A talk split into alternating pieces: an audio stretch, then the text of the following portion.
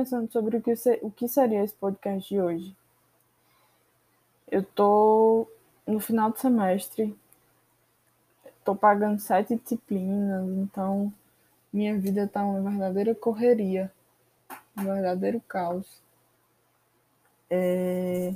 E aí, no primeiro episódio desse podcast, eu falei que ia ter momentos em que eu ia vir aqui e ia estar tá tão cansado que não ia ter preparado o que falar, ou não ia saber o que falar, ou não ia estar tá falando nada com nada. E hoje foi o, o fato, assim. São cinco e meia da tarde, é a hora que eu tô gravando esse podcast, do dia 9 do 6, da quarta-feira. É... Porque foi ó, o tempo que eu tive para gravar. E eu não consegui preparar um roteiro antes. E então eu pensei, eu vou falar sobre uma coisa que me aconteceu essa semana e que porventura é, chegou em, em sala de aula hoje. Enfim, semana passada eu estava num grupo de pessoas conversando e tudo mais, e eu e veio na minha cabeça de perguntar a essas pessoas que estavam no grupo se elas sabiam qual era a missão delas. Se elas acreditavam em missão de vida e se elas sabiam qual era a delas. Isso ecoou no grupo, isso repercutiu, isso incomodou, isso inquietou de uma forma que eu fiquei abalada como aquilo ali ecoou. Porque na minha vida, no meu cotidiano, naturalmente, cotidianamente, eu penso sobre as minhas missões, sobre o que eu acho que eu devo fazer nessa vida, sobre o que eu quero deixar nessa vida, e etc, e etc. Só que aí é que tá. A sociedade que a gente está hoje, sociedade contemporânea, ela não para para pensar sobre isso. Inclusive foi até a fala de um professor meu hoje, que ele disse assim, é, é como se a gente vivesse ali, por viver, sem saber por que está vivendo. Vai ali, acorda, paga uma conta, assiste uma aula, faz um exercício e tal, não sei o quê. Mas não sabe o porquê que faz tudo aquilo. E por isso que às vezes viver se torna um sacrifício. Se torna um, um uma cruz, assim, sabe? Cruz no termo assim de, de, de, de material mesmo. Como se você estivesse carregando um peso enorme. E eu acredito que essa, essa não deve ser a vida. Assim, aí é uma coisa que eu acredito, né? Eu lembro, e aí falando de uma história bem pessoal minha, né? Uma experiência bem pessoal. O ano era 2018. Eu tava no cursinho fazendo terapia. E a minha terapeuta, na época, ela era muito provocativa. Ela conseguia me incomodar, me inquietar de um jeito que na sessão seguinte eu não conseguia ir. Eu arranjava alguma outra coisa para fazer, inventava alguma outra desculpa, mas eu não conseguia ir porque eu não queria entrar em contato com aquilo. E eu acho que foi com ela que eu aprendi algumas coisas. Por quê? O ano era 2018, eu tava perdida, assim, perdida. Tava lá no, no meio do oceano, num verdadeiro, na, numa canoa, certo? Sem remo. Sozinha, assim, à beira de afundar. E aí, sem saber por, que era que eu estava fazendo tudo aquilo, sem saber por quê, sem saber se eu queria aquilo, sem saber se eu gostava daquilo, eu fazia cursinho na época. Pro meu terceiro ano de cursinho. E aquilo começou a me inquietar, me inquietar. Eu não tinha prazer em acordar, eu não tinha prazer em sair de casa, eu não tinha prazer em estudar, não tinha prazer em fazer nada, assim. Meu único prazer era dormir, assim, para esquecer daquela vida que eu tinha.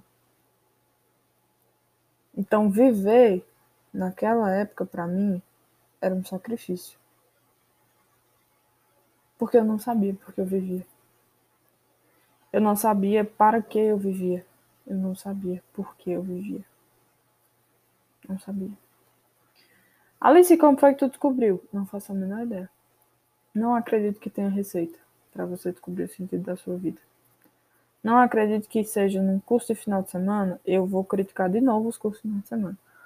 Não acredito que seja num curso de final de semana que você descubra o sentido da sua vida você descubra o que você deve fazer, o que você vai fazer aqui, o que é que você quer deixar aqui. O que é que você quer deixar como legado. Não acredito que seja. Eu acredito que, no meu caso, é... por que, que eu. Não, primeiro eu vou explicar essa crítica, né, aos cursos de final de semana. Porque em muitos desses cursos, você aprende a ser a cumprir metas, a ter sucesso. E nem sempre sucesso, ter sucesso significa viver. Ou viver de forma prazerosa, ou viver sem sacrifício, ou ter uma vida que não seja sacrificante. Não entenda sacrificante no sentido de luta, porque lutar todo mundo precisa. Todo mundo precisa lutar para conseguir alguma coisa. Mas entenda sacrifício no sentido de pesar, no sentido de, de ser insuportável. E essa é a minha crítica aos cursos de final de semana. Porque eles ensinam isso, a maioria deles. E o que foi que aconteceu comigo? No meu caso, eu fiz um curso de final de semana. Eu fiz um curso desse de final de semana num, em janeiro de 2018. Eu comecei a viver insanamente depois desse curso. Ou melhor, sobreviver. Porque nesse curso foi me ensinado que eu tinha que traçar uma meta. E que essa meta tinha um prazo. E que eu tinha que cumprir nesse prazo e que se eu não cumprisse, eu era uma fracassada. E eu passava, eu dormia três horas por noite, eu não tinha final de semana, eu não tinha feriado, eu não via minha família, eu não via a minha afilhada nascer,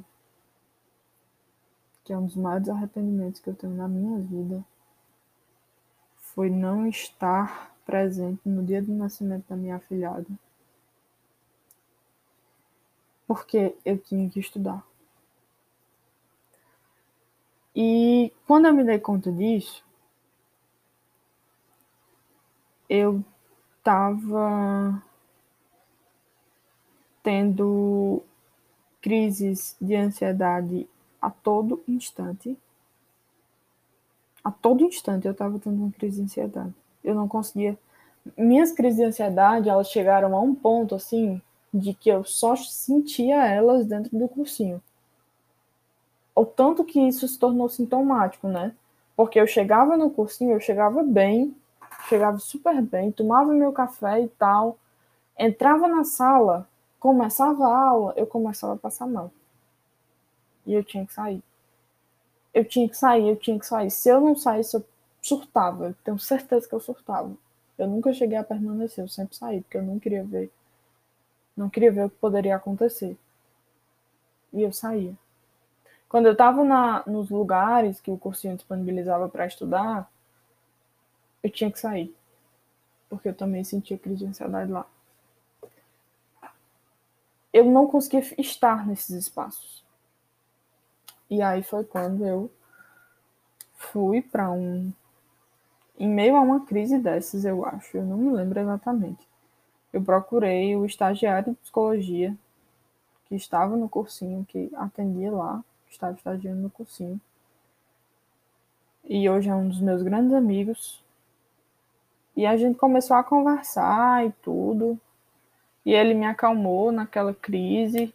E beleza, tudo bem. Aquela crise passou. Só que ela se repetia todos os dias.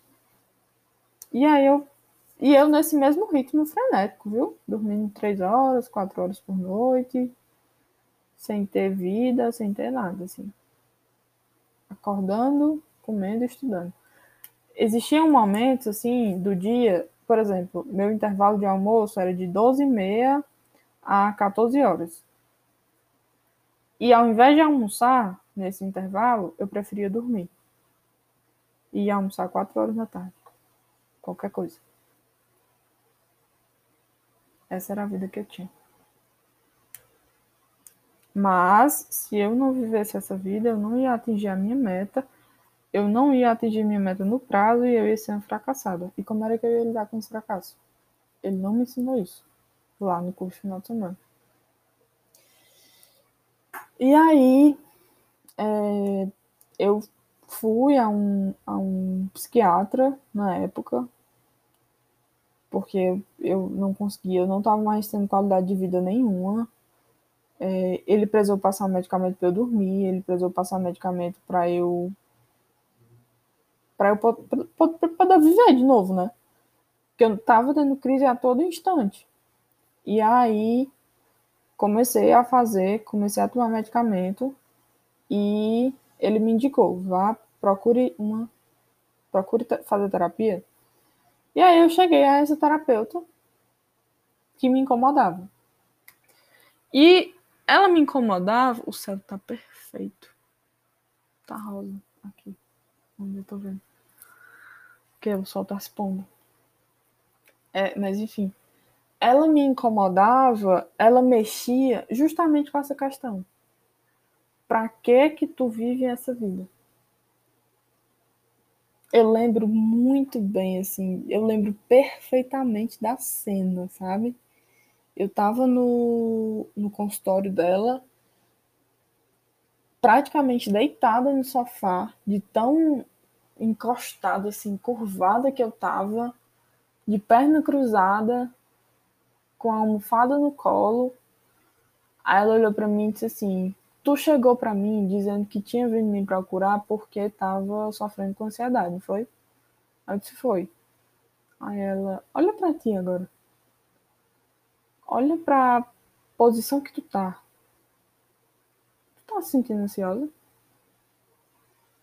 Tu acha mesmo que tu tem toda essa, toda essa demanda, toda essa, toda essa questão com ansiedade?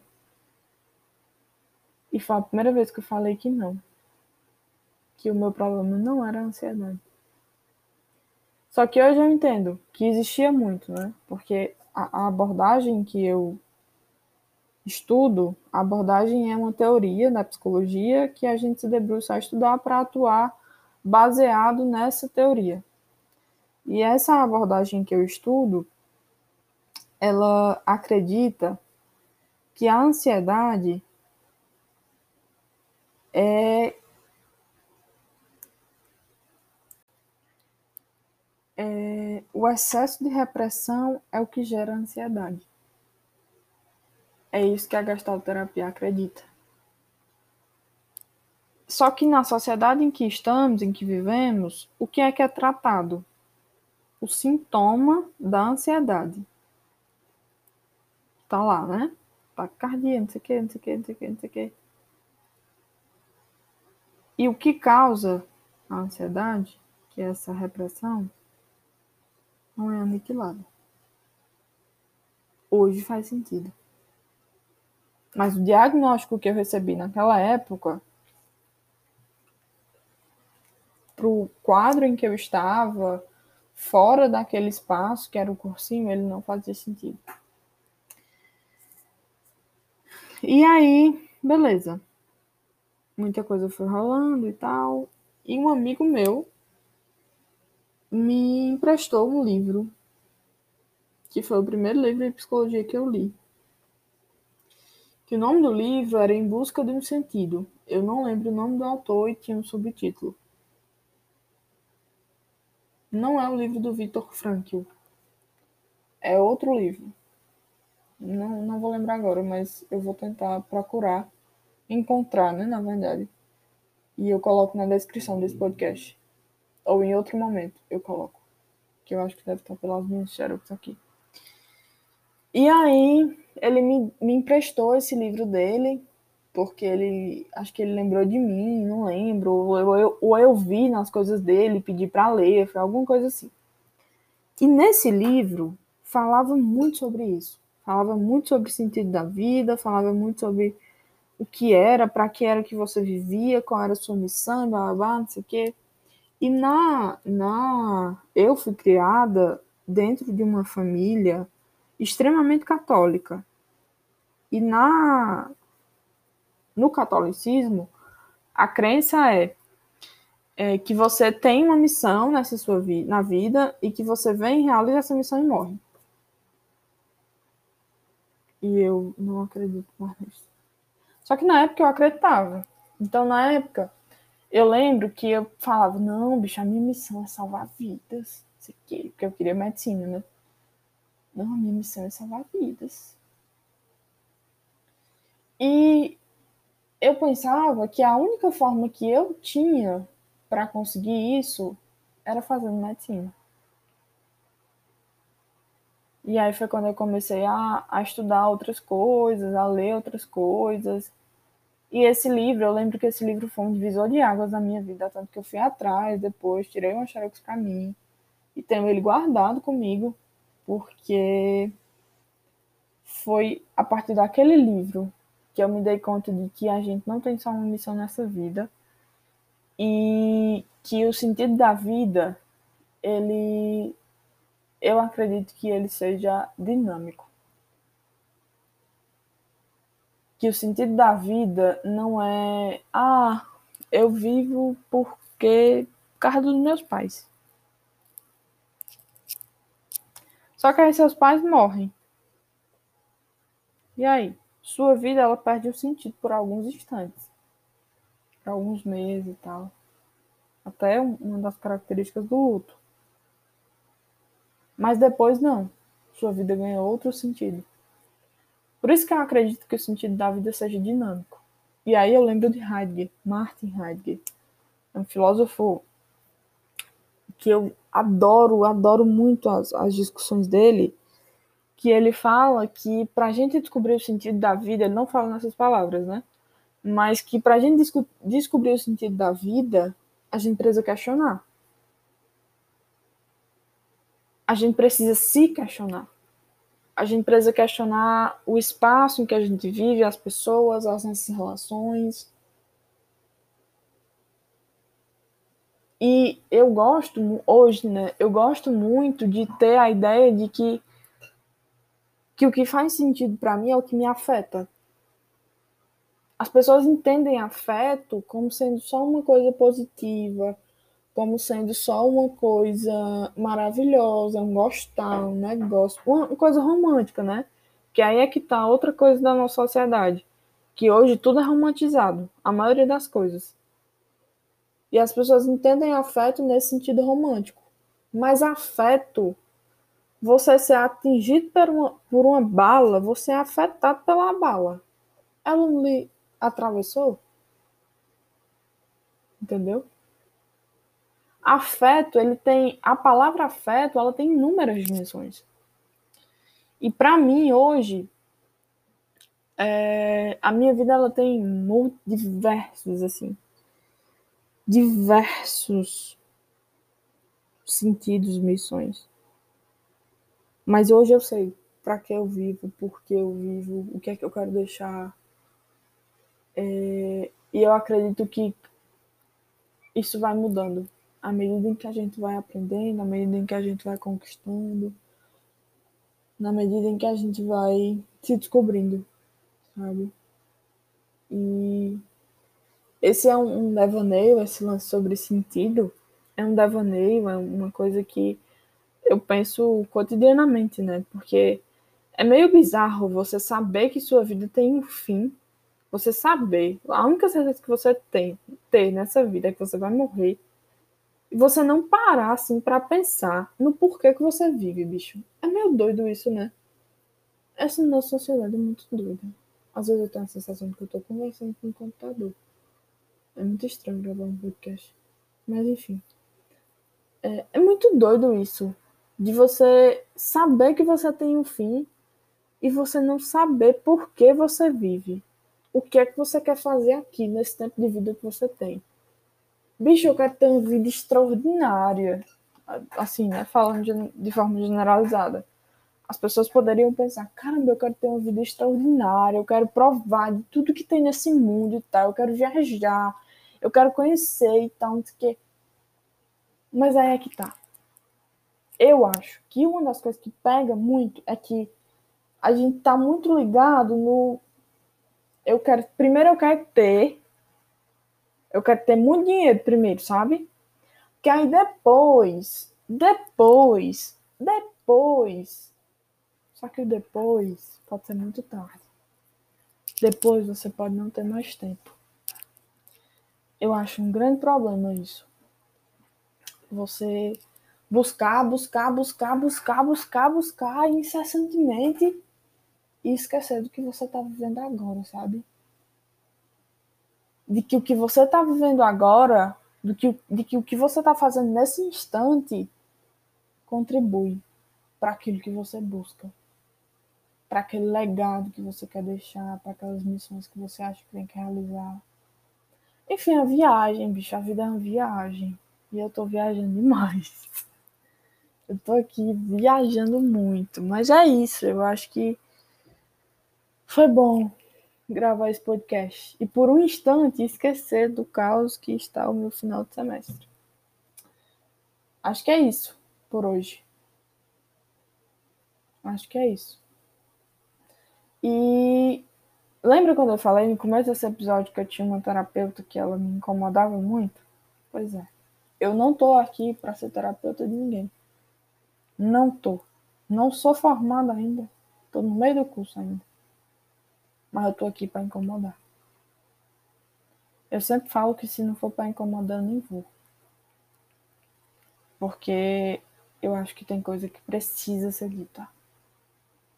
Principalmente essas coisas que são deveriam ser óbvias e não são.